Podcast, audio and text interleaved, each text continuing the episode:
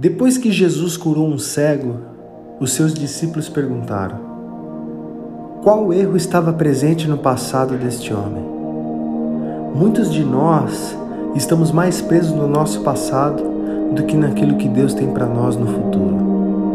Você quer avançar, mas parece que o passado não quer passar. Mas ouça bem: o passado não determina o seu futuro. Ele é apenas a referência e não uma direção. Somente você pode atrasar o seu ponto de partida, então não desanime, avance, continue.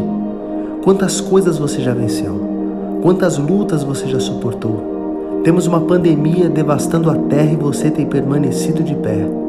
Eu declaro uma estação abençoada sobre a sua vida, onde seus dias voltarão a ter sentido.